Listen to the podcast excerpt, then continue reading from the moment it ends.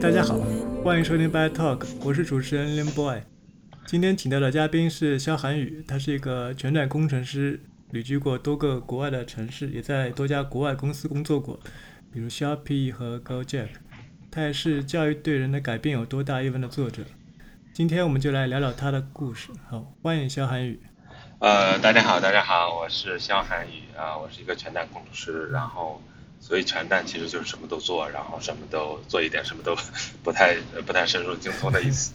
然后之前在 GoJack 在 Shopee 有过几年的工作经验，然后在之前的话，嗯嗯，其实在杭州做过几年的自由职业者，然后在在之前就是在国内的一些公司。啊，做过一些啊入门的一些职业的工作，然后平时的话比较喜欢啊到各个城市去看一看，啊啊现在叫旅居了，之前在大学的时候叫叫旅行，然后 嗯自己写的文章还还可以吧，嗯然后有时候在晚上能够写写一点文章，然后前几年写过关于教育的一篇文章，还是认认识到认识到了一些朋友，嗯对，大概。大概是这个样子。嗯，好了，啊，欢迎韩宇。就是你现在，我现在问一下，就是你现在主要是在国内吗？呃，对，呃，我现在在国内远程工作啊，然后我的公司叫 GoJack，啊，GoJack 是印尼最大的一家科技公司，然后业务模型的话，你可以理解成是一家啊集中了滴滴、美团、支付宝加电商的这样一个。家科技公司，然后，呃，我从二零二零年三月份呢，因为疫情的原因回回国照顾家人，然后也非常幸运的能够得到公司的允许，所以一直在国内远程工作到上周五，然后因为大环境的原因，所以整个公司有一个有一个所谓的大的裁员，所以就就被 lay off，大概是这个这样的一个情况。嗯，OK，所以。就是我看你刚刚描述，其实应该是体量很大的一个公司了。呃，对，呃，公司大概是有一万个员工左右，然后工程师的话应该在两三千，可能是这个体量。然后剩下的有什么设计啊、商务啊、拓展之类的这些这些人员。然后他的办公室在新加坡有，在印尼的几个城市有，然后然后在呃。呃，在印度也有也有一些办公室，然后其实我们在印尼的巴厘岛甚至还有个 office，啊这是，这是我没有去过而已。然后我们开始远程办公的时候，有很多人就可以就就在问我们能不能去巴厘岛去去办公呀，这个样子。嗯 嗯嗯，所以最终还是没有去那个办公室办公过，是吧？之前因为我是二零一九年的五月五月六号入职的。然后，呃，我我对这个日子记得还是比较清楚。然后，我记得我入职的第一件事就是跟我的老板当时做了一个 one one 的一个一个谈话。然后我老板见面的第一句话就是说，呃，你，呃，韩语，呃，你要你要做的第一件事就是去办一个印度的签证，因为你下周要去印度。然后，OK，然后我就去办了一个印度的签证，去印度那边去了四次吧，反正去。主要做做这个新人的这个 onboarding，然后去那边认识一些认识一些团队，然后印度去了四次，然后还有一些团队是在印尼的雅加达，所以我当时那半年就是总总在路上出差，大概是半年，比如说半年六个月时间，大概有三个月时间都是在不是在印度就是在印尼，然后反正每周平均下来每周都都在都在飞来飞去，然后。嗯，还有一次机会还去了趟美国的三藩，去参加了 Google 的一个什么合作伙伴的一个会议。反正就是去出差蛮多的。然后因为到了二零二零年的呃年初嘛，就就开始有这个 COVID 新冠这个事情。然后新冠新冠开始的时候，到了二月底的时候，在新加坡开始比较。呃，比较严重一点，然后到了三月中旬的时候，公司就开始全员的远程办公。呃，恰好我当时家里边也有一些事情，所以，嗯，借着公司远程办公的这机会，然后我当时就买了机票，就就回国，呃，就是照顾家人，加上在在国内远程办公。但是我没有想到说，呃，从那个时候开始能够一直远程办公到到今年，如果不是裁员的话，可能还会还会一直远程办公下去。我觉得我这个 case 其实也是非常非常特殊的一个一个情况，因为当然我也非常感谢这个 GoJack 这边能够允许我说有这样的工作的一个自由度，嗯，对，当然当然远程办公期间，因为二零二一年的时候我的新加坡的工作签证是到期了，所以我是回回了一次新加坡去重新办了个工作签证，啊，当然还走了整体的这个隔离流程，还走了一趟哦，嗯。那在 GoJack 的话，像这种远程办公是一种常态吗？还是对你来说，还是相对也是个个例啊？呃，是一种常态，因为 GoJack 从二零二零年三月份一直到今年二二年的呃六月份，其实整个公司全部都是在远程办公，所以所所有都是在远程办公。呃，中途非常非常短暂的有过一段时间，就是公司。呃，允许员工去回到回到 office，但是没有强制过，嗯。然后从六月份之后呢，公司有一个政策，就是它会根据你的工作的这个类型，然后让你的部门或者让你的团队去选择一种办公的形式。但是六月份以后呢，就没有说，就是公司的层面上就没有说允许你百分之百的远程办公的这样一种形式。嗯。他对于工程师的团队，他的基本要求是说。你要每个季度要有一周的时间要去回办公室，就是团队之间啊可以相互去见下面，然后交流，做一下 team building，培养一下感情，相互认识一下，然后呃或者开一开季度的这种总结会议，或者 roadmap 的这种这种这种这种会议。对，其实所以每个季度要求你回去至少回去一周，如果你想多多回的话，其实公司也不阻止。反正这是对工程师是这样的要求，对于嗯这种。商业的这种这种拓展人员，比如说在雅加达办公的这种这种商业商业团队，他可能回办公室时间要多一点，他可能一半一半啊，一半每周有两天到三天的时间是回办公室，然后剩下时间是在是在家里面工作，这个这个都是可以的。嗯嗯。OK，那你会你你比如要回的话，你是回哪个哪个办公室啊？我还是会回新加坡。因为我的新加坡，因为我从二零对，因为我从二零二零年之后，我们在新加坡组建了一个专门的一个，就是我们部门那边在新加坡组建了一个专门的一个团队做做一些业务，所以从二零二零年底以后呢，就是二一年初以后，我们在新加坡就是我在新加坡就有一个专门的一个一个一个团队了，所以我其实大部分团队成员其实都还是在新加坡，在。呃，二零二一年初之前呢，因为新加坡团队还没有组建出来，所以我其实，在跟印度和印尼的团队，其实跟他们做这种结对编程呀，或者说做这种 team building，其实比较多的。嗯，嗯，那你你两年多的这种远程工作，你自己感觉怎么样？适应吗？我其实还是很适应这种节奏的，因为在嗯。呃，在一七年之前啊，从一五年到一七年，其实我一个人在杭州的话是做一些 freelancer 的 job，做一些自由职业，就是接一些项目。那个时候其实就是一个人在家里面，你不能说远程办公吧，只是说，只是说在家里面工作而已。所以，我我对远程办公这个这个模式倒是没什么没什么疑问，或者没没有什么不适应的。但是。从公司的角度来说，远程办公确实还是有对超大规模的团队，确实还是有一些固有的问题，其实很难很难克服的。嗯，你比如说我个人体验啊，就比如说，如果我去办公室办公的话，可能你在 Slack 上或者是在别的其他的什么内部的沟通工具上，你去啊聊的一些东西啊，你是能对应到那个那个人的，反正或长或短，你总是能能够找到现场的那个人的。嗯。但是在远程办公的话，其实你会有一种感觉，就是说，OK，我我日常可能紧密合作的那个人，如果我们没有见过面的话，那可能他就是一个就是一个符号，就是一个，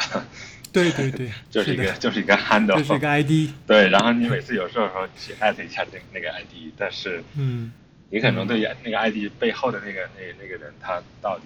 长什么样呀？如果他不是用真人做头像的话，对他长什么样呀？他平时有什么？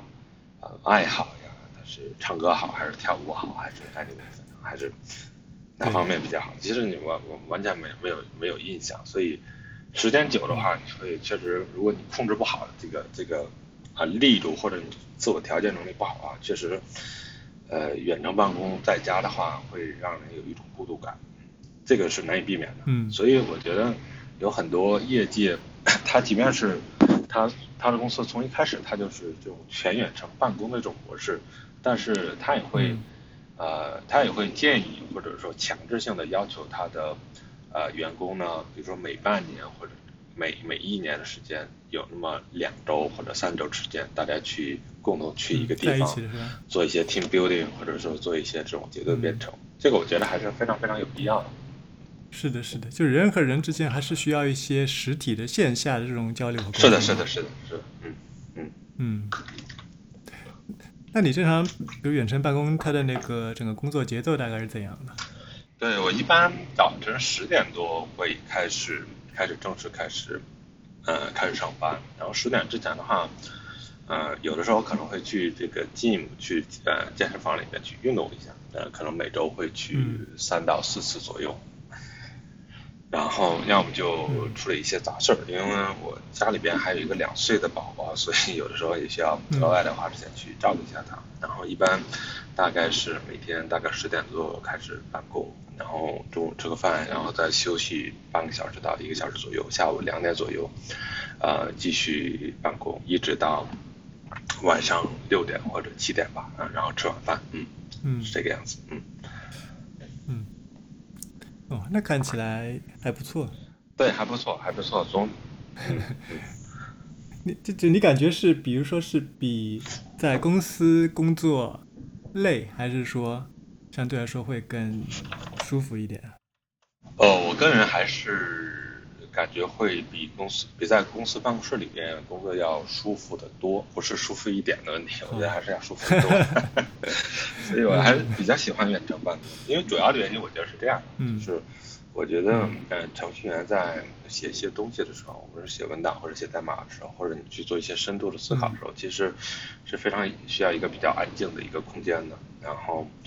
但是在公司有个办公有一个最大的问题，就是整个现在大多数的科技公司其实它是一个开放的开放办公是吧办公的空间，然后这个就会导致整个的公共空间其实是比较嘈杂。然后嘈杂带来一个问题就是说，虽然你你可能你专注你的事情，但是你的你的这个时间呀或者精力或者会被不经意的会被各种各样的因素去被打断掉。嗯呃，就是就是就是办公空间的安静与否是是非常影响效率的一个问题，所以我一般在办公室里面办公的话，我都会带一个降噪耳机来来使自己专注一下。当然，可能别的性性质的工作可能并不是并不太受这个影响，但是我觉得程序员其实这方面其实蛮重要的，蛮受影响的。然后另外一方面就是我觉得，呃，公司里面的办公室的空间其实还是呃自由度太低了。你比如说我在家里边的话，我可以把自己的 home office 家里的这个办公间布置得非常非常合手，非常非常顺心，对吧？然后就完全贴合自己的对我可以根据自己自己的习惯喜好，喜好去置办各种各样的装备，嗯只要我置办得起，对不对？那我觉得我一般也置办得起，只是舍不舍得花的问题。然后，嗯比如说什什么升降桌呀，什么什么椅子呀，什么各种各样键盘呀，或者说一个专门的一个嗯 NAS 的一个存储盘带呀，或者说，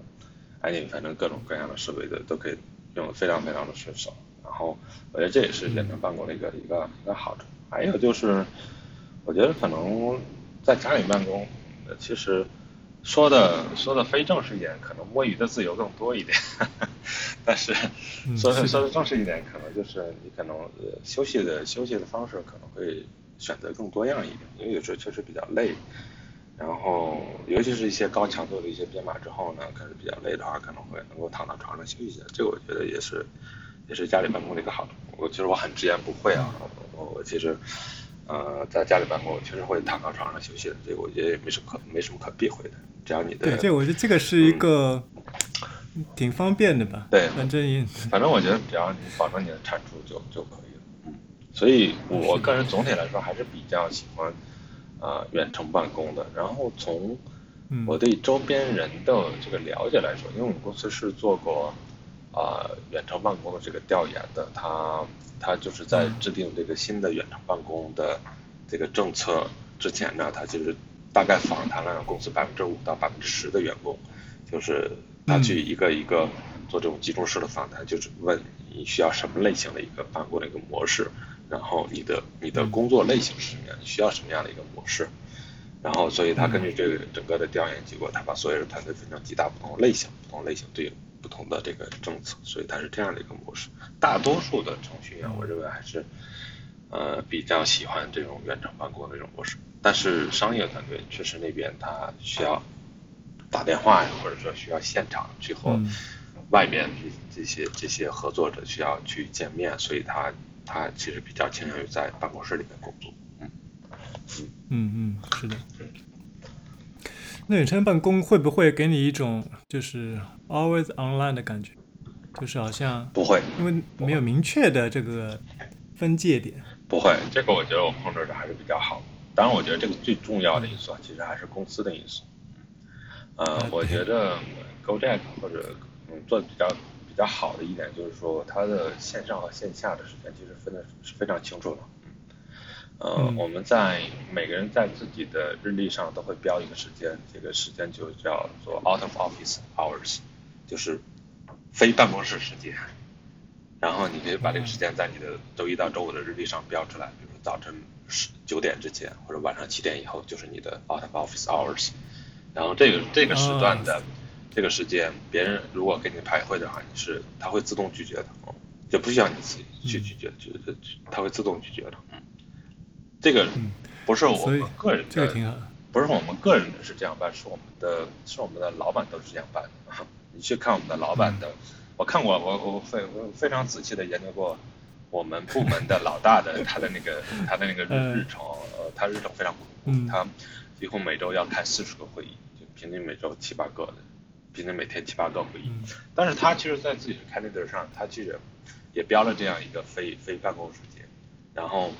你你在他的非办公时间给他排会，他就直接就自动的就拒绝掉，他都不会手动去拒绝。嗯。所以我觉得这个就是公司的一个文化，就是从上到下，你有这种文化的话，其实你的员工无论他是远程办公也好，或者在办公室办公的话，其实他线上和线下时间都会分得比较清。对，这个是很重要。嗯嗯嗯。那是接下来聊聊，嗯，那些你觉得印象比较深刻的城市吧，因为你在你你是不是在比较多的城市都待过呀？对我个人经历呢，呃，其实。我小我小时候其实去的城市很少的，我在我的我的老家呢，其实离北京，呃，其实大概开车只有二百七十公里，呃，然后如果开车全程高速的话，大概三个小时就可以到北京。但是，呃，但是我其实，在在我成人之前，十八周岁以前，从来没有来过北京，所以，在在长大之后，其实还是希望有有更多的机会呀，能够去各地去看一看，去体验一下。所以，工作以后呢，其实有条件之后，还是会就是去去了很多不同的城市。然后我我是在杭州读的大学，是在浙江大学读的大学嘛，然后在杭州待了四年，然后之后毕业之后在北京待了三年，然后。因为，呃，我我家里边，就是家里边那个我我爱人工作的原因，所以他工作回了杭州。当时我在觉在北京觉得也待着并不是很舒服，所以又回到杭州待了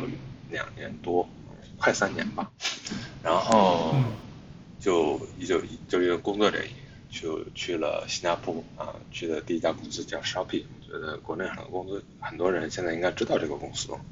但是我去的时候，其实 Shopee 其实知名度并没有那么高，因为它的业务体量其实也不是很大。呃呃，然后从 Shopee 工作了一年一年九个月，不到两年的时间，然后嗯来了 GoJack，嗯，然后在 GoJack 其实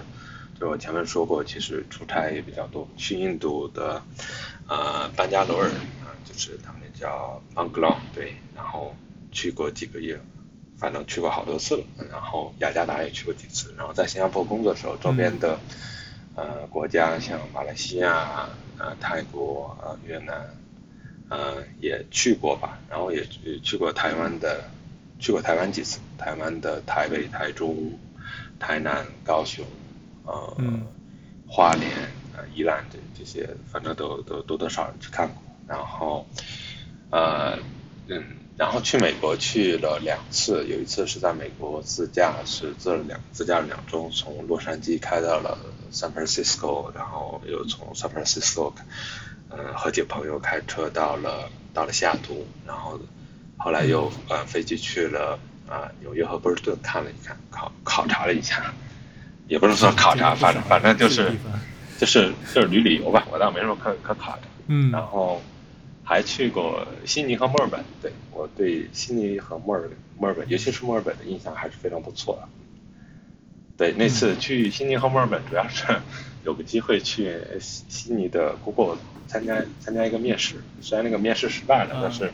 他给报销往返的机票还有三天的酒店，所以我就去我就去转了一下。对，嗯。嗯，那你去那些这么多城市，有没有比印象比较深刻的？我觉得印象比较深刻的，嗯嗯，很多城市还是很有特点吧。然后我觉得我比较喜欢的应该还是墨尔本，墨尔本还是非常不错的。因为墨尔本墨尔墨尔本整个城市的这种这种文化气息呀，然后我在那边待了三四天，然后整个城市文化气息啊，还有嗯它的这种人文环境呀，城市基本我觉得都非非常不错。然后也墨尔本号称南半球的纽约嘛，这是。南半球的这个文化文化中心，然后你再走在街头的话，其实到处都是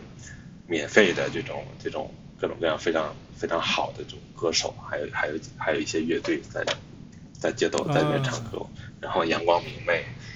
然后墨尔本中心大概有画面了。对，然后墨尔本中心呢，它的市中心又是一条免费的这个轻轨，它是一个环线的一个轻轨吧，应该是就是地面上的一个轻轨。然后你可以，它是免费的，反正你可以就就进就就上车，不下车就就可以。然后你在墨尔本的郊区，就是就是海边的一栋栋的房子，反正我我觉得非常不错。然后呃，悉尼其实也不错，但是我觉得悉尼可能相相比较墨尔本的话，其实更更现代化一点。但是我觉得这两个东西其实都都还是挺不错的。然后我觉得。反正总体而言的话，我觉得我还是比较中意一个城市，呃，它比较它如果有山有水的话，就我认为就是就是很好的一个城市。所以我觉得悉尼，呃，墨尔本啊，在海边就很不错。然后，呃，新加坡的话，新加坡确实在海边，但是它的山实在是太矮了。新加坡太矮了。新加坡的最高峰五级芝马山好像。好像海拔最高点好像只有一百多米吧，不到两百米，所以所以一百多米，我的天！对对对对对，然后它它新加坡岛其实也非常小，它大概整个国家六百多平方公里的面积，香港的三分之二，然后然后它确实很小，嗯，也没什么高山，嗯，然后对，然后市中心有一个水库，当然它的城市界面确实做的很好，花园城。就是名不虚传，就是你从你在你在新加坡最好那种感觉，就是你第一次去新加坡，然后你打个车，他打车之后，他从机场机场驶出来，然后走到新加坡的那个东海岸的那个那个大道上，两边都是那个非洲简树，然后感觉特别特别特别的好，因为整个城市非常非常干净，因为那条路据说是李光耀当时为了吸引的吸引外面的投资，所以他就特别特别注重那条路的那个建设，就是。他要给人一个非常非常好的一个第一印象，所以他把这条路修的特别好，特别具有新加坡的这种标志性的这种特色。一下飞机就要给你一个很干净、很舒服的。很干净、很舒服。然后新加坡就是那种气候比较舒湿润的那种那种那种感觉，所以我在新加坡有的时候我从新加坡回国待一段时间，嗯，然后国内就是北京啊或者杭州的，它的空气其实。并不是特别好，然后在飞回新加坡的时候，然后就哦，确实很舒服，然后空气质量又很好，的整个城市又比较湿润，界面又很干净，所以所以还是感觉还是不错的。但是它的自然环境确实，自然环境的这种层次性和丰富性确实还是差一点。如果你是特别看重这这方面的话，比如说你要去周末要去常常去找个山里面去徒步呀，或者。去需要看一些比较多样的一些景观呀，那新加坡可能，嗯，并不是很好的一个选择。我觉得这方面香港的话要好好很多。嗯。哦，你在香港也待过待过一段时间是吧？呃，去过一次啊，去过两三天吧。哦。但是你知道香港的呃香港的郊区的山地其实比新加坡还是要高多，所以香港的自然层自然景观这种层次性还是还是要好很多了。对，嗯然后再说起别的城市的话，我觉得呃 San Francisco 还不错，San Francisco 就是三藩还不错，然后嗯山海都山海的自然条件都都非常好。嗯，所以对你来说，这种自然风光其实还是挺重要的。对我比较喜欢，我比较看重它这一点。嗯，嗯然后国内的城市的话，我如果我想定居的话，可能应该还是会在杭州啊，买一套房子定居吧。杭州，杭州，嗯嗯，对，国内的杭州，嗯，杭州的山水人文你觉得杭州吸引吸吸引你的点也还也主要是这个环境还不错是吧？呃，有几点吧，呃，一个是山水人文环境，其实我还是比较中意的，嗯，然后第二个就是我觉得杭州，呃，它的整体的就是整个浙江的这个政务的这个服务水平，我觉得相比较国家，呃，国内的其他地方其实也是要高一个档次，我觉得，呃比如说这里办这些东西啊，或者说最多跑一趟啊，这个或者集中式的这种办事的这种中心啊，市民中心或者每个区都都有的这种，我觉得其实办起来还是很方便的，然后。嗯呃，然后我觉得杭州的也是国内最好的一个，就是能够把这种旅游景点的融合和城市建设这个融合，就是融合最好的一个城市。然后它杭州虽然不直接有比较好看的海哦，整个浙江的海可能都是黄黄的，对吧？但是 西湖呀，还有杭州周边的这种天目山呀，啊，还有莫干山、安吉呀、德清、太湖园这些东西，其实我我都有，我都有，我都跑过很多次，所以我觉得综合来说还是比较均衡、比较均衡的一个城市。对，你游山游个山看个水，其实还是可以的。是的，是的，是的，是的。嗯嗯嗯。那接下来聊聊职业方面的，就你当时为什么会选择 GoJack 呢？当时呃选择 GoJack 是因为在 Shopee 当时做到后面的话，其实并不是特别开心了，然后所以就就呃寻思着要不要换一家公司，然后恰好有一个猎头找到我，就说，呃你要不要看一下这个外面的机会，然后他给我推荐了一下 GoJack，然后我觉得当时我之所以接受 GoJack 的面试，主要是有两点比较。不一样，呃，第一个就是我去看了一下 GoJack 的它的它的技术站，就是它的 Tech Stack，嗯，嗯。就是，然后我看到它其实用 Ruby，还有还有另外一个它是用那个 Clojure 的，呃，就是 Clojure 它是一个 Lisp 的一个方言，啊、l i s p 在嗯。呃在 JVM 上的一个方言，然后我觉得用用这门语言的一个公司的话，它其实是首先是比较少的，呃，国内的话只有 Link Cloud 它是它是用这个这个语言比较多，我我知道的。然后我是我是以前我是学过学过一些 Lisp 的，我我也是一个在在很多很多年以前是一个非常狂热的一个 Emacs 爱好者，所以嗯。呃读过 Emacs manual 还有 Emacs Lisp 的 manual 整整个都全全部都读过，然后 Clojure 也了解一些，嗯。所以我觉得用这门语言的话，可能比较比较呃技术氛围会比较好一点。然后然后另外我也去看了一下 GoJack 的在 GitHub 上的一些开源项目，我觉得嗯质量还不错，嗯。呃然后还有就是呃 GoJack 的 interview process 面试的流程也比较有意思，因为我个人的话，我个人面试是非常讨厌做题刷题的这样的一个人。嗯，嗯。就是比如说去刷一些算法题呀、什么什么呃什么什么二叉树的这种层次便利呀、什么 反转链表呀、多多个指针啊，走来走去的这种，呃 不是说我不是说我理解不了这个，呃事实上有时候有时候我面试的话也会偶尔出一点啊，我只是嗯。我只是觉得这个东西我我并不是特别常用，因为我的工作类型并不是去抠抠这些细节的东西，所以我我也并没有在刻意训练这方面的能力，所以比较反感这这这种面试。然后 GoJack 的面试当时是给了一个 project，就是给了一个 take home 的 project，就是你回家自己去做，他给你三天的时间，反正就是一个非常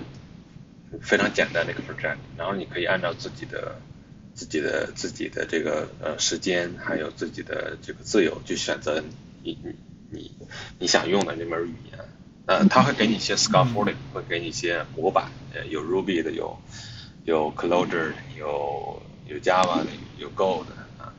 对，但是没有 Python，Python 的是我后面给他写的，所以他 他给了我一个一个 Ruby 的 project，然后有一些基本的一些 setup，然后我然后就花了一天的时间在这个 project 的基础上给他给他写完了，然后做的非常细致，包括他的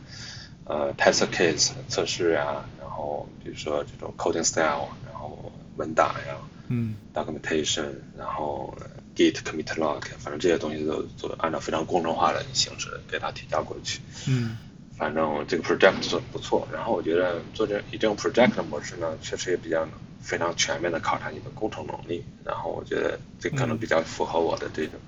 这种这种面试的这种这种这种需求。然后提交好之后，然后他又安排了一个。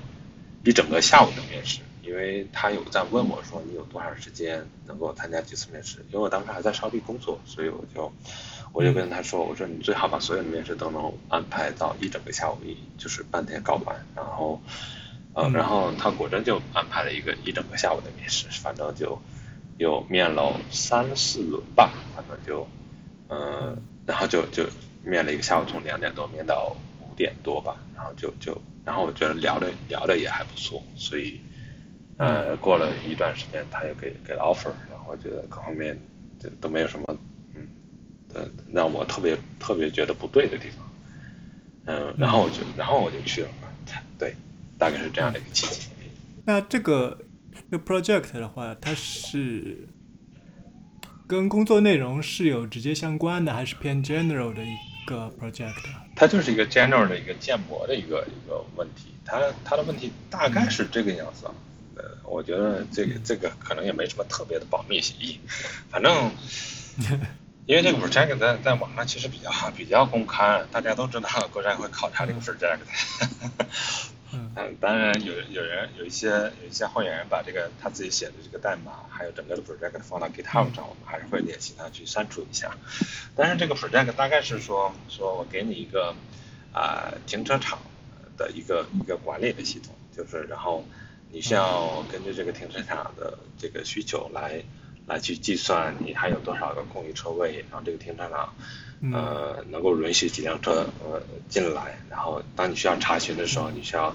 比如说查到一个车停在哪儿车位，或者同样颜色的车在什么样的一个呃一个一个车有有多少辆，反正就类似于这样的一个简单的一个管理系统。那大概是根据一些嗯现实的东西抽抽离出来一个模型。对对对对对，嗯，我们会会有第一阶段还有第二阶段的这这种就是两个不同的版本。第一阶段就是让你实现这样一个基本的模型，第二阶段比如说给你扩展一下，比如说我把我的这个。这个管理系统扩展成多个停车场，你怎么去处理？或者说，我这个停车场由单层的停车场变成多层的这个停车场，你怎么怎么样去处理？反正，anyway 有有这样的一些一些东西，嗯嗯，扩展，嗯。嗯，OK，啊对对，我想起来了，他他其实他有，他你当你把这个 project 按照第一阶段的需求你写完之后呢，然后他会有一个现场的一个。结对编程的一个一个一个一个环节，所以结结对编程就是一个面试官他在背后看着你，然后你拿你的电脑，然后你拿你们共享一个屏幕吗？现现场，对对对，你也可以把你的哦现场是吧？对，因为当时还没有 COVID，所以我当时就带着我的电脑就就就去现场去。然后接到那个办公室那个屏幕上，面试官坐在对面，我我在这边，然后他会把那个第二阶段，所以就是你们两个人 面对面，对对对对对，然后他会把第二阶段的那个那个需求给你，然后就现场大概有半小时时间去把那个第二阶段那个需求给给实实现掉，说怎么样？哇，这个体验挺有意思的。对，因为完全是你自己写的 project，然后呃也完全是你用是你自己选的语言，然后也完全是你你。可以，你在现场现场的过程中，你也可以去和这个面试官去讨论，或者你有些不清楚的问题，你可以去问他。然后他也不限制你用 Google，就是你比如说你碰到一个，比如说你碰到一个 Ruby 中去怎么写，这这个数组中怎么样过滤一个特定的列表场景，那你记不得了，然后你就可以现场去直接去 Google 去 Stack Overflow 上去，啊，这非常模拟真实环境了，对真实对对我们都是这么做的。对对，去查这个答案，然后嗯就我觉得这种其实非常非常特别像这种 Go 这个日常的这种这种啊结对编程这种模式，所以他通过这样这样的一种考察，他就能看出你你到底适不适合呃 Go 的这这哦种模式。对，哇，绝对编程我们平时很少有接触诶。说到这一点的话，其实谈起绝对编程的话，其实我觉得这个也是 Go Nag 早期比较有有意思的一个点，就是因为我开始到那边的时候，其实我也并不是特别的理解这个模式。呃，但是我在高站工作的前半年，因为还是去办公室工作嘛，去呃在印度也好、印尼也好、新加坡也好，其实我们还是比较多的采用这种结对编程的这种模式，是真的结对编程，不是不是吹的这种角色编程。所以真的角色编程就是说，就是你两个人共用一个电脑，共享共用一个物理屏幕，然后嗯。呃两把键盘接到一个电脑上，你用你的键盘，他用他的键盘，有点类似于像这种三个三个人组成一个 SM 去打比赛的这这个这种形式，嗯。然后你在那边编程，另外一个人在旁边看着，然后共用一个 IDE 吗？呃会会会，他就是就是一个人编，另外一个人在看，哦，对，嗯，就是然后呃你会感觉好有压力啊。对对对对对，然后你在编程的过程中，另外一个人会会看你说，哎呀，会看你这边写的到底对不对，然后你你也要你也要实时的把你的怎么怎么想或者怎么设计的，想怎么写这个代码，就实时的要表达给对方，然后要去交流给对方，让让对方去理解，然后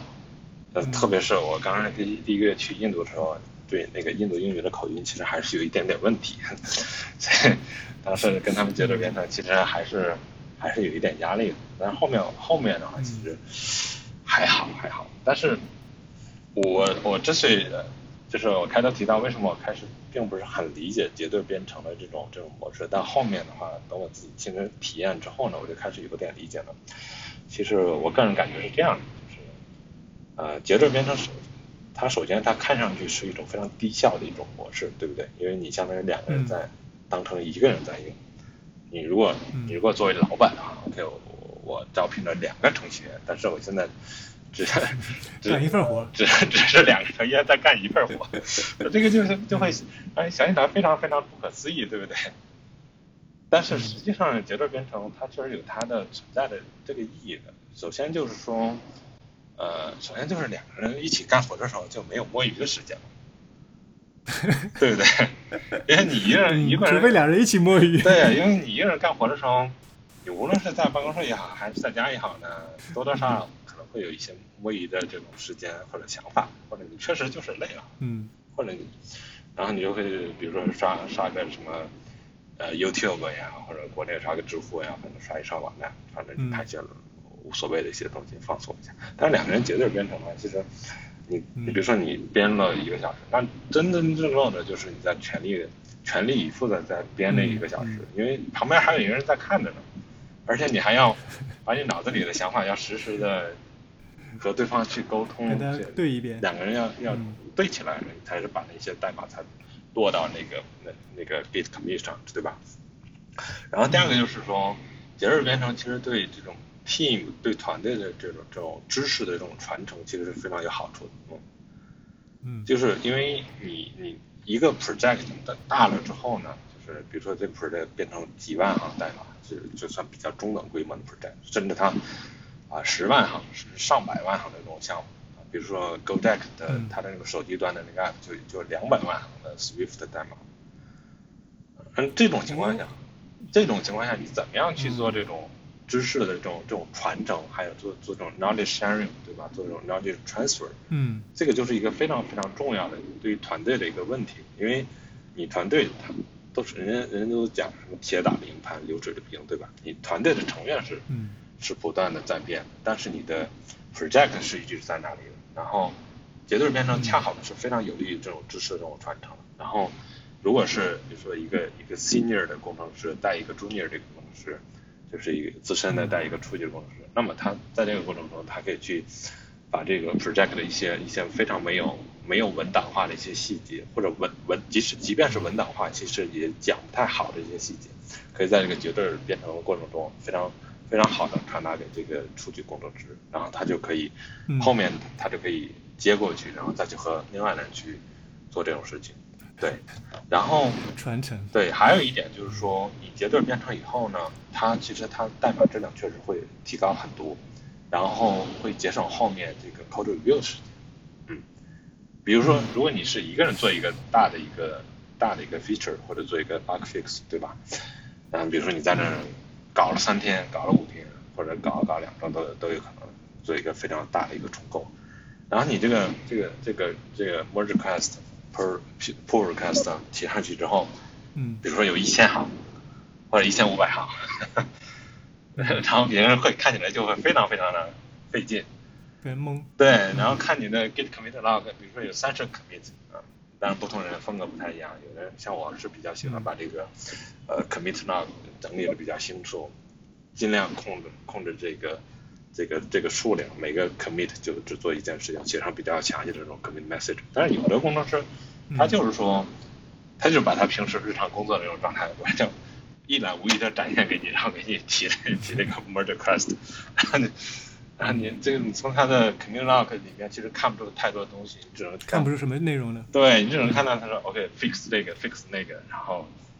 然后提了一个东西，然后你只能去看他的代码，看他代码你要去你要去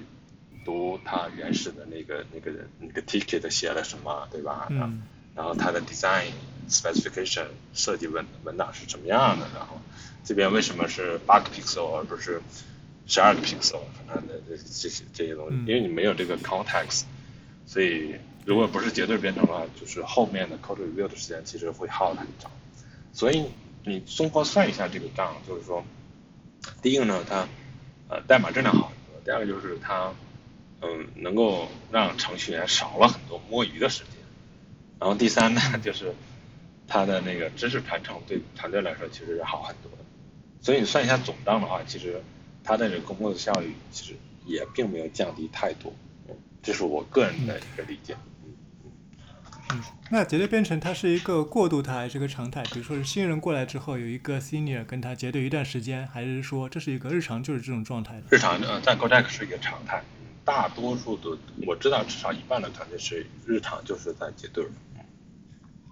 他可能从那谁跟谁结对？谁呃谁跟谁是 partner？这个是一个固定的还是或比较 flex？呃呃，你你自己选啊，哦，就是自己选对对对，就是就是，比如说你团队在在做计划的时候会会会有很多 ticket 嘛，然后去选一个 ticket，、嗯然后再去找一个同事，你说 OK，我们来一起一起来来 pair 吧，一起来结对儿，然后嗯他同意，然后人家就就可以开始做，嗯这个这个比较比较灵活的，没有固定。嗯。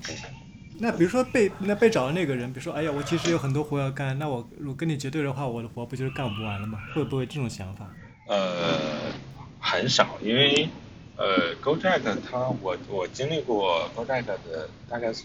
四五个团队吧，就是活儿干不完呢，其实他不会去特别的去怪某一个人，因为 Go GoJack 最早的一批工程师啊，是它是一个咨询公司，那个公咨询公司叫 ThoughtWorks，我觉得大家应该都应该知道，对吧？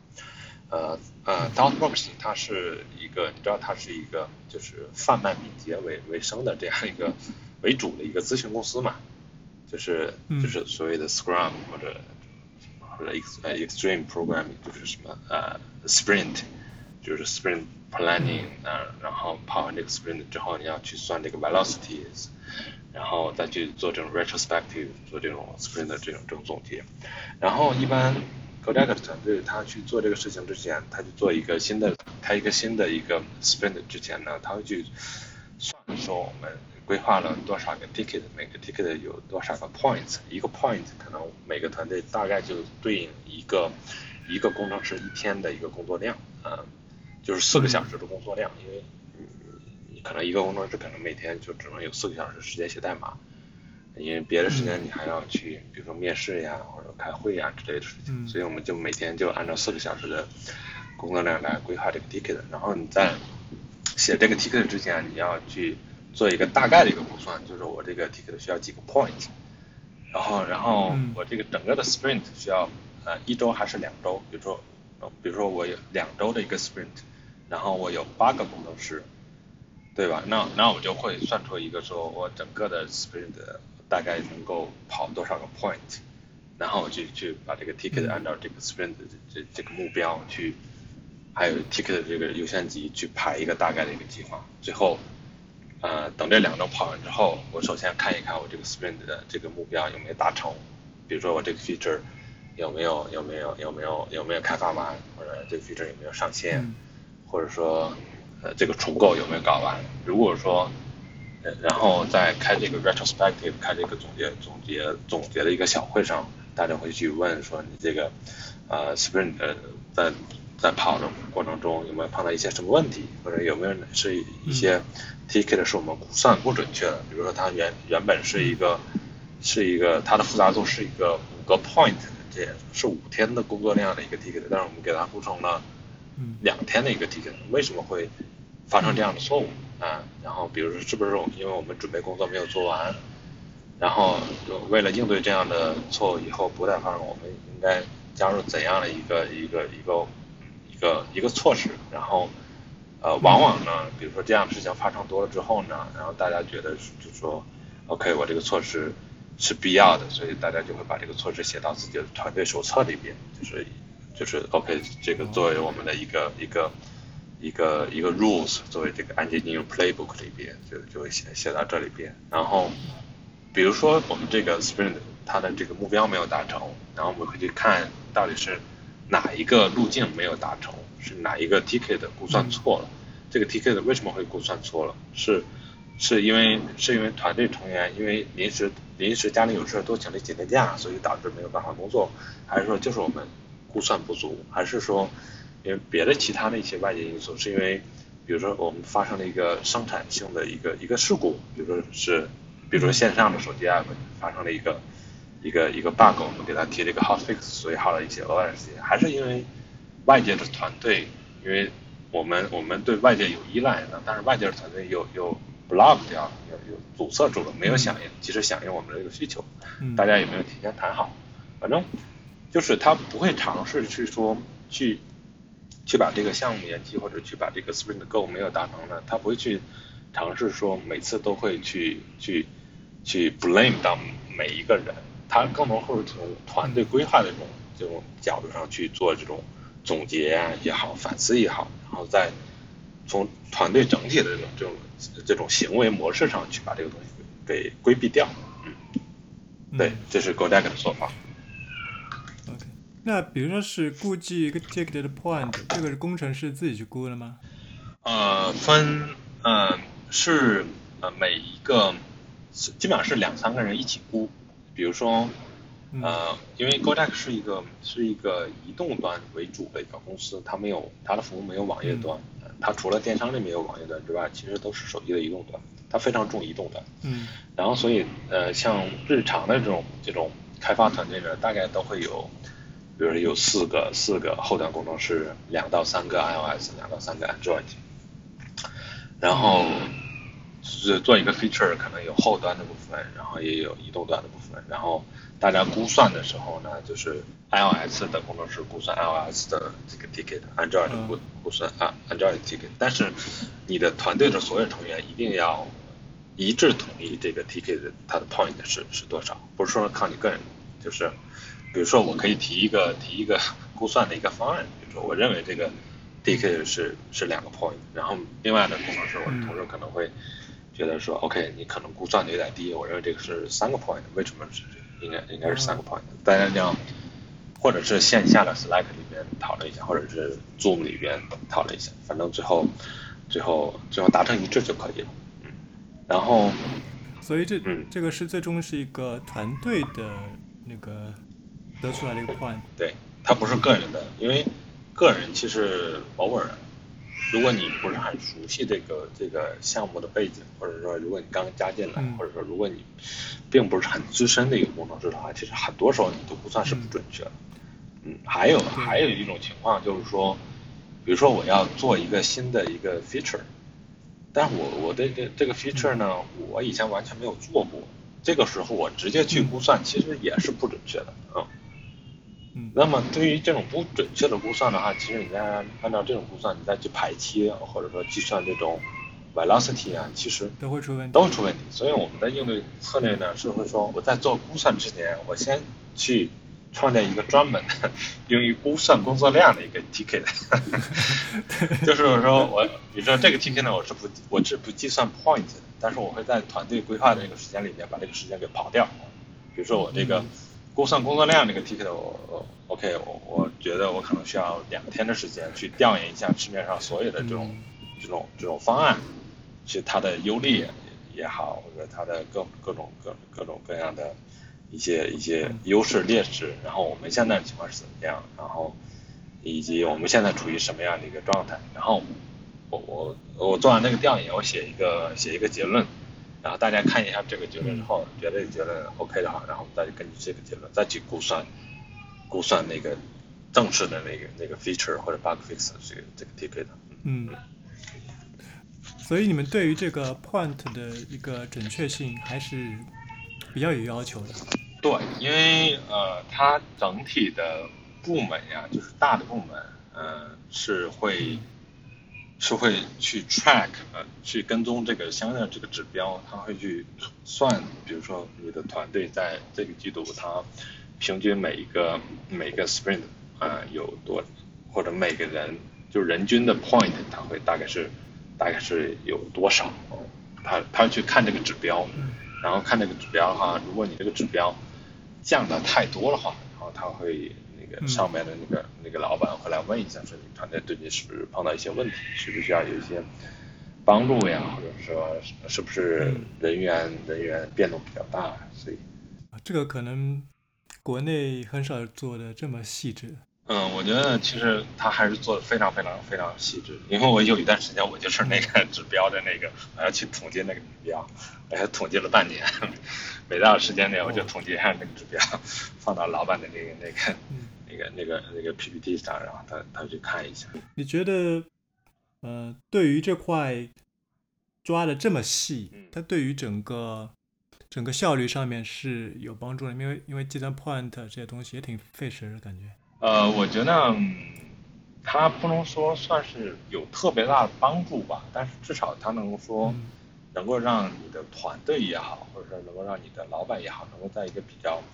高的层面上，一个比较简洁清晰的指标来看到一个整体的一个运行情况。而且，嗯，这个它确实是，它确实是比较比较科学的一种一种估算的方法。它不是，呃，它这种这里边技术性的这种估算的因素比较大。呃，相反呢，这种人人为性的这种安排的这个因素比较小，所以。大家其实压力其实也并没有，并没有，并没有那么大。你比如说，呃，我们我们在做这个 sprint planning 的时候，会定一个目标，对吧？这个 sprint planning，比如说，嗯，要要要做成什么样的 feature，做成什么样的重构之类的。但是我们也并不是说要求所有的 sprint planning sprint goal 一定要达成，因为我作为整个团队来说，我只要有百分之七十或者百分之八十的这个 sprint 达成目标就就 OK 了。他认他认为说。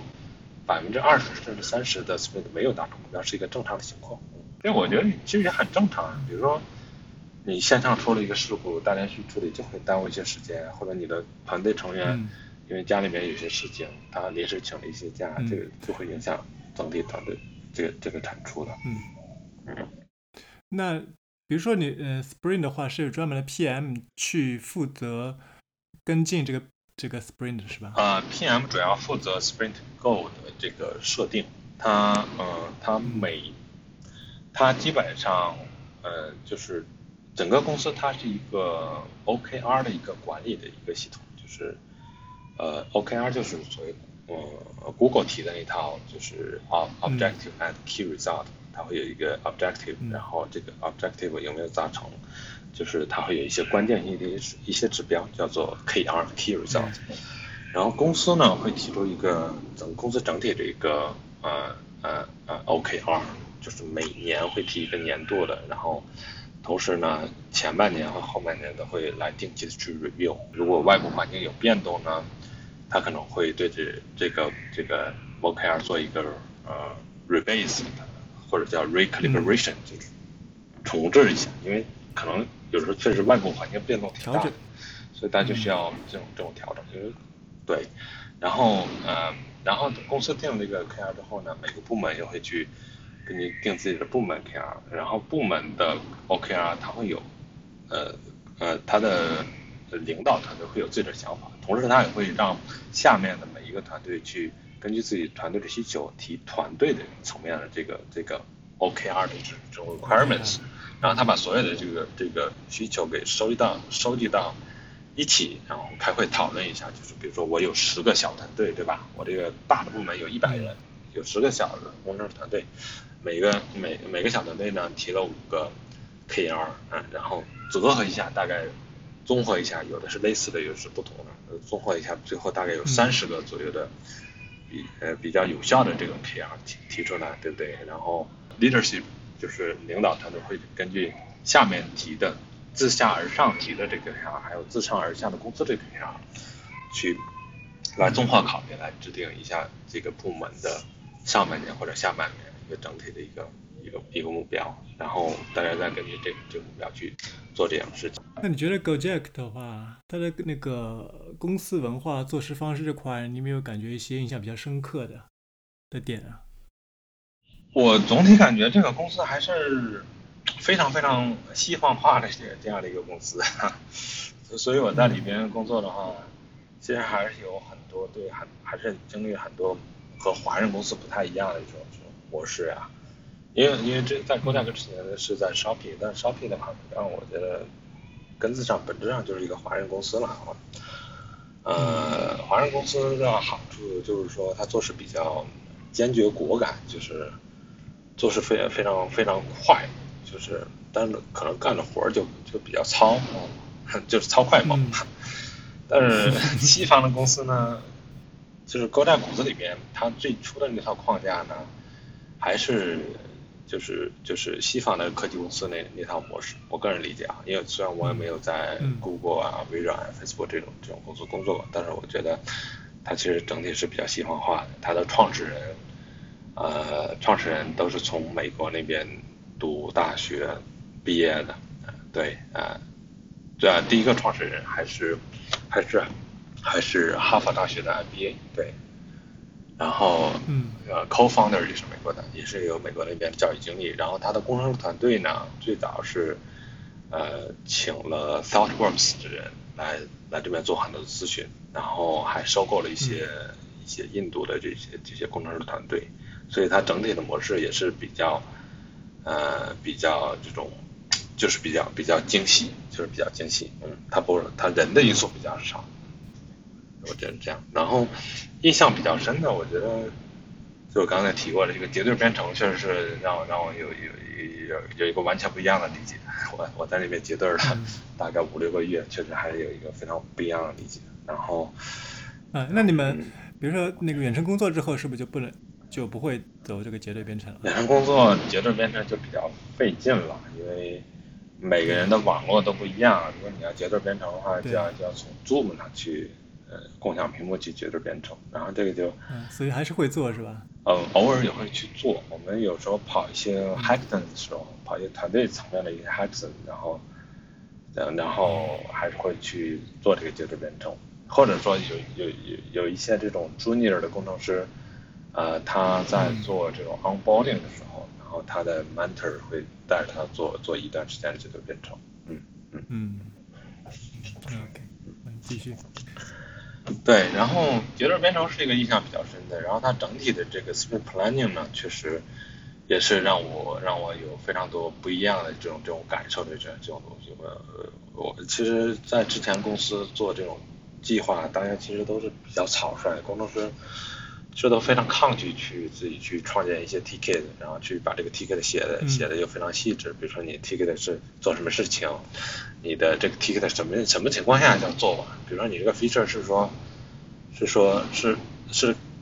code 写完了是做算做完，还是说 merge 的算合并了算做完，还是说这个合并的这个、嗯这个这个 code 已经 release 到 App Store 了算做完，已经通过 QA 到嗯 App Store 了做做完？这个这个不同人对对这个对这个做完那个标准就是不一样的，所以呃，在 GoDaddy 那边有的团体就会把这个东西写的就非常明确，就说你这个 ticket 只有说在这个代码合并到主干之后才算做完。嗯所以所以呢，这这个 sprint planning 的各种各样的这种这种细致性的这种这种 track 是是另外另外一个比较比较印象深的一个点，嗯，然后再有就是整个公司的呃 diversity 我认为还是非常不错，啊、嗯然后，然后我也想跟大家就是澄清一个澄清一个谣言也好，或者是 anyway 也好，就是很多人说这个什么印度人啊，那印度工程师的质量都非常非常一般。我觉得这个真的是 case by case，至少我我在 GoJack 接触到印度工程师，其实他的水准其实都非常不错啊。然后有很多人能够带能够指导我做很多事情，或者能够带带来我很给我带来很多的这种启发，然后做事态度啊，这种职业性其实也非也其实也非常不错。然后我其实非常反感说，大家网络上就是说，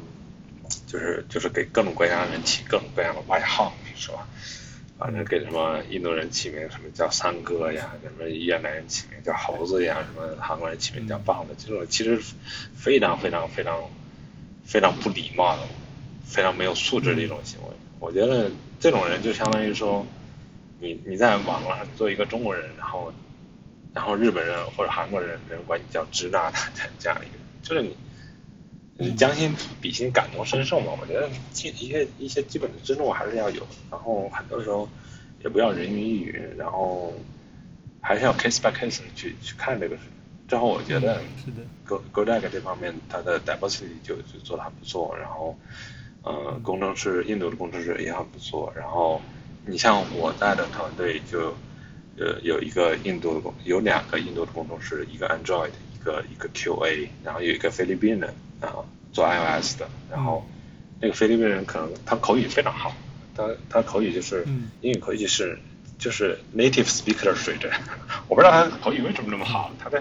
学历也也并不是那么好。然后有有一个中国人但是在新加坡入籍了，然后我我就是一个中国人了，我也是一个中国人，但是我没有在新加坡那边有身份什么的。然后有一个美国人长大的华人，然后做我们的 PM，然后口语也非常好，然后。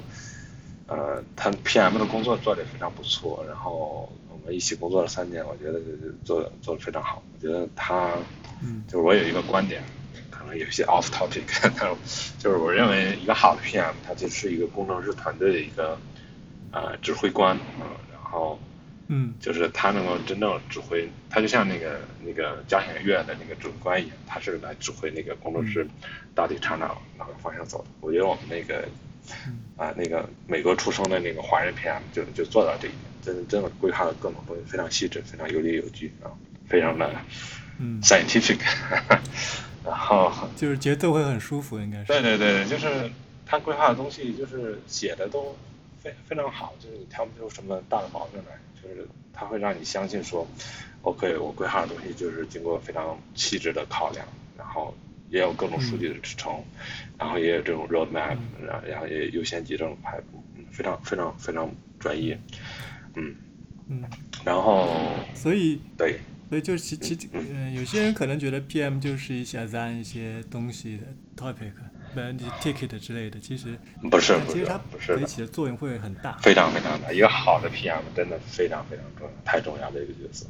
顺便问一下，就是这个 ticket 的话，是上面 assign 过来的，还是说我自己自己提的一些 ticket？是两个都有的吗？呃，主要是自己自己创建、自己写，然后自己去自己去呃挑 ticket，然后自己去做。嗯，嗯，没有什么。那比如说有个需求，嗯那比如呃，嗯比如说产品经理他有一个需求，嗯需要把这个需求去完成，嗯那接下来怎么去分这个需求啊？呃，你比如说啊，我举这样一个例子，比如说我们要对呃 GoJack 这个 app 首页做一次大的一个重设计 redesign，对吧？嗯，那么这就是一个非常大的一个一个一个一个 feature 了，因为首页可能每天有几百万人呃都要去看，然后嗯也、也要非常谨慎。呃，然后我们就会首先就是 PM 会提这个 idea，为什么要去这样做？然后我们这样做呢，是是有哪些必要性。然后他在提这个 idea 的时候，他首先会去找这个数据团队，他会他会拿到一些现有的一些基本运行情况的一些数据，就是我们的比如说我们的呃 monthly active users，呃月活跃用户多少，周活跃用户有多少，然后然后有他有有多少人点击了这个 component，有多少人点击了另外的 component，然后他点击这个 component 之后，下一步做了做了什么东西，然后我为什么要把这个 component 从底下移到移到上表呢？Anyway 有很多很多的哇，他会把这些数据分析都结合到这个产品设计对对作为支撑吗？对对对对对对对，然后这是 PM 做的事情，他首先会想自己的 idea，但是他的 idea 一定是会说他要去找相应的支撑，所以他无论是找数据团队支撑也好，找别的团队也支撑，这是他要做做的工作。然后他想到这个 idea 并拿到这个支撑以后呢，然后他去找这个设计团队先做一个做一个设计稿出来。然后他拿到这个设计稿呢，并且这个设计稿它也不是静态化的，它是动态化的设计稿。嗯，可交互的是吧？呃，对，用那个 Figma 嘛，就是，嗯，对，用 Figma 做嗯做一套设计稿，然后他有的嗯有的时候这个设计稿还会做这种非常细致的这种动画，这种 motion design，我们有嗯。专门的 motion design 的这样的一些岗位，然后他们会去在这种 Adobe 的 After Effects 里面把这个把这个 motion effects 结合你的设设计稿做的就跟那个真的上线后的那个 app 是一样的那样的一个效果，然后他告哦，他他把这个东西展示给你说，OK，我们为什么要这样做？这个 design 是为了什么？然后，然后他拿到 data 拿到 design 之后呢，然后会组织工程师和这个设计团队一起去开一会，然后工程师会对这个 design 会对这个设计提各种各样的意见，然后。呃嗯，那提完意见之后呢，设计呢会根据工程师意见会去再改。比如说工程师有的时候认为这个东西，啊呃这个 motion 做的太复杂了，或者说认为我们现有的技术条件可能达不到，或者认为我们现有的这个技术水准、这个 performance 可能达不达不到这个标准，嗯有一定的要求，对吧？嗯然后，反正经过几轮讨论之后呢，然后又和团队的这种大的这个 roadmap 就比较相合，然后我们会去呃定 design 一下定稿之后，然后 PM 又会就会去找工程师去讨论具体的这个这个 feature development，这个 feature 的开发具体就是工程师来负责说。他去根据这个 design specification，根据数据的这种要求，他去把这个大的 feature 给它分解成一个一个 ticket，然后每个 ticket 的 points 是有一样，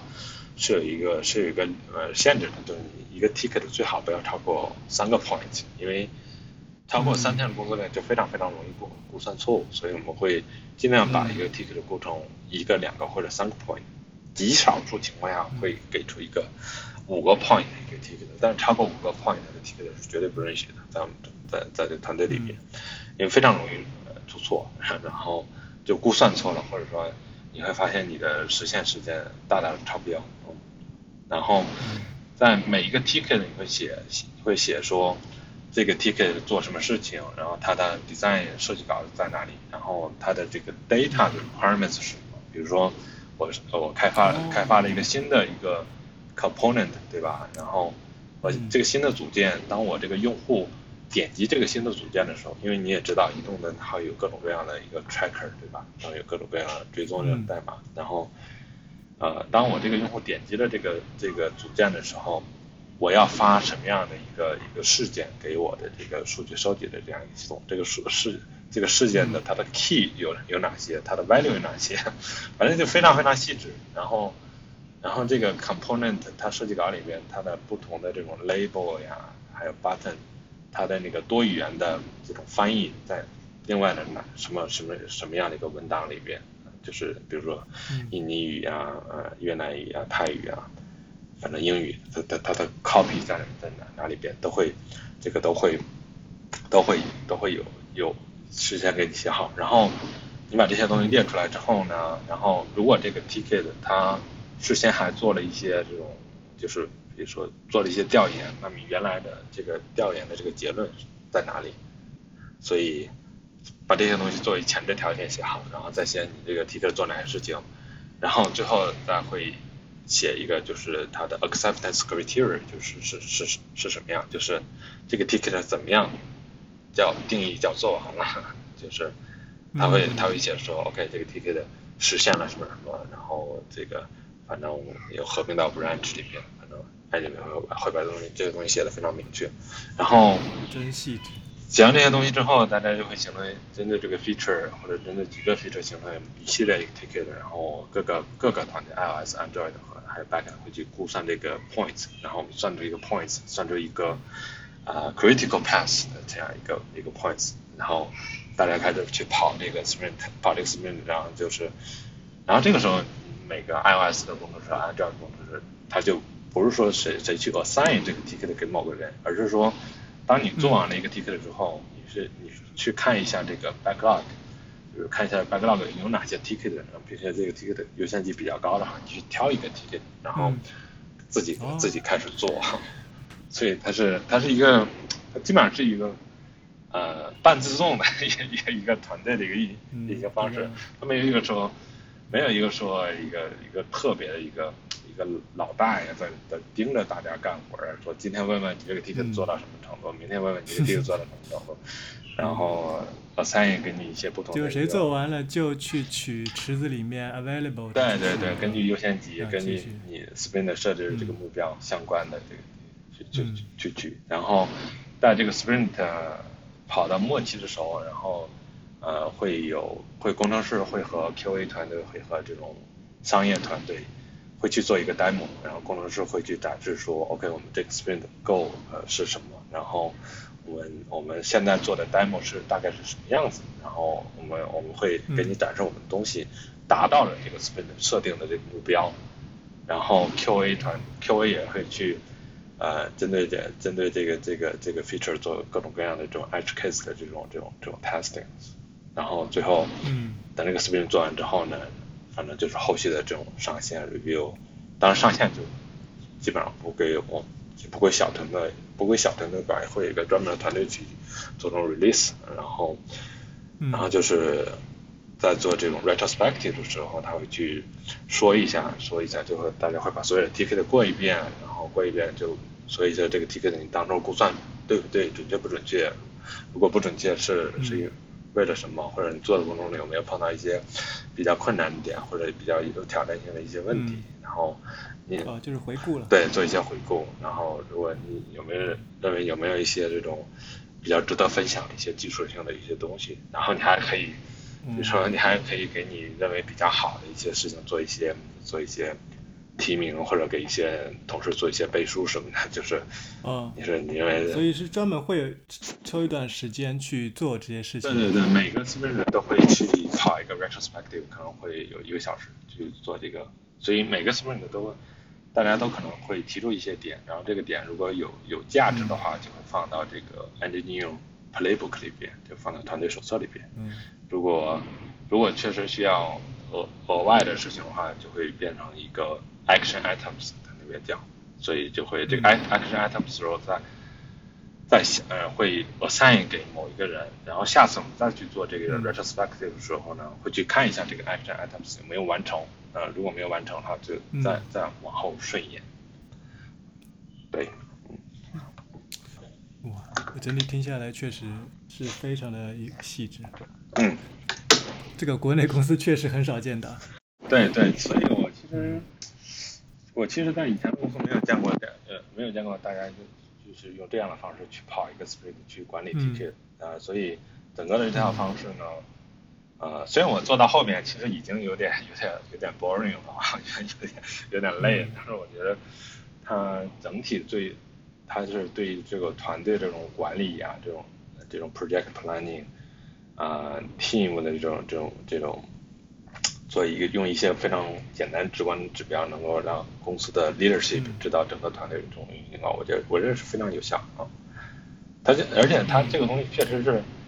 啊比较科学，它其实人为的因素非常非常的少啊。哦，就是一旦你把这个就很少很少会因为对因为某某某个人的原因对或者说其他，一旦你把这个 baseline 设定好之后呢，然后剩下的剩下的。呃，就是各司其职，就是只要你的估算这个团队磨合好了之后，然后你的 roadmap 大方向没有问题，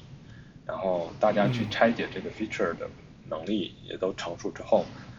基本上百分之九十五 TK 的大家估算基本上都是准确的，然后能够达到百分之八十甚至百分之九十的，呃，像我在的那个团队就是，比如说我们跑了十个 sprint，跑了二十个 sprint，有有十。有百分之九十都是能够达到这个既定的这这个这个 sprint goal，就是 feature development 或者 refactoring 也好，都是能够达到，就是能够按照既既定的你估算那个时间，就是能够准准时交付的。所以这套其实还是挺系统、挺科学的这套东西。嗯嗯，而且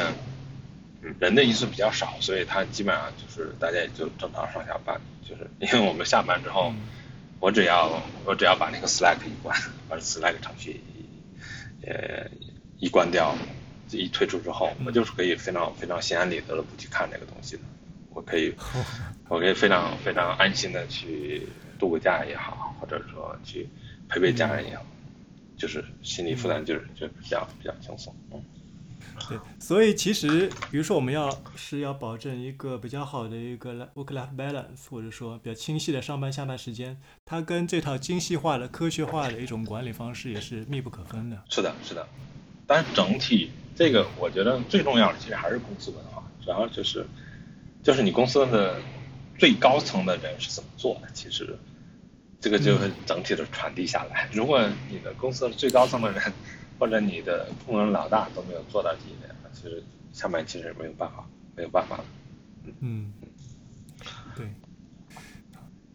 那那快到尾声了，我们来聊聊，就是你之前写过一篇挺有影响力的一篇文章，是教育对人的改变有多大？嗯嗯。这篇文章后来后来给你带来怎样的影响吗？其实当时写了这篇文章只是随手一写，然后。呃，因为呃，就是我有个弟弟，他确实是我对他初中以后一直到大学之前的这个教育花了很多的精力，然后获得的效果也不错，然后，嗯，呃，所以当当大大他大学里面有一个项目去去去交换的时候，那我就觉得挺开心的，因为，就是确实是，确确实是一个人其实江山易改，秉性难移的，当你能够通过自己的这种啊。自身的影响力，或者通过一些比较科学的一些手段和方法，能够帮他改变的时候，其实这种就还是很有成就感。所以我当时就写了一个这个事情，然后在豆瓣上发的，然后，然后就有一些朋友转，他说，嗯，看了一下，我蛮感动。然后后来就转的人就越来越多，然后后来我又补充了补充了一些一些内容，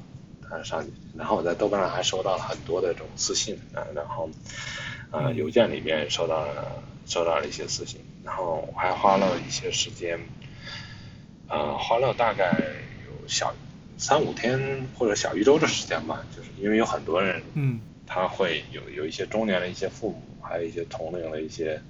呃学生啊，他会把他自己碰到的一些情况，再通过邮件或者私信的形式发给我，然后我就根据自己的一些理解呢，给他给了他一些建议。嗯，给他写了写了一些东西，反正基本上我都，呃，我我尽量做到每一条都回回复过去，希望对他们有一些帮助。嗯，这是外人的一些，就是，